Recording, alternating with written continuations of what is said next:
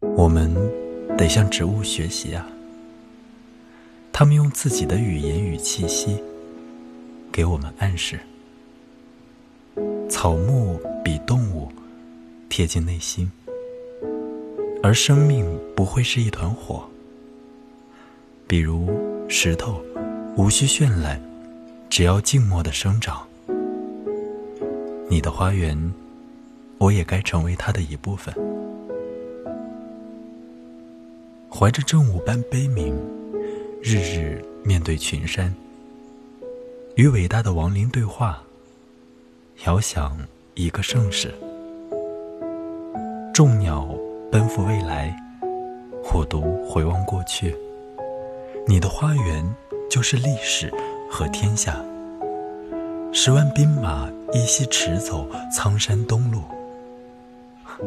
多大的幻觉！火摘叶，写下这篇诗歌。一只松鼠进来，在小径上觅食。一片樱花落下，四周悄无声息。树枝的每一次折断，都会让我痛楚。你的花园里。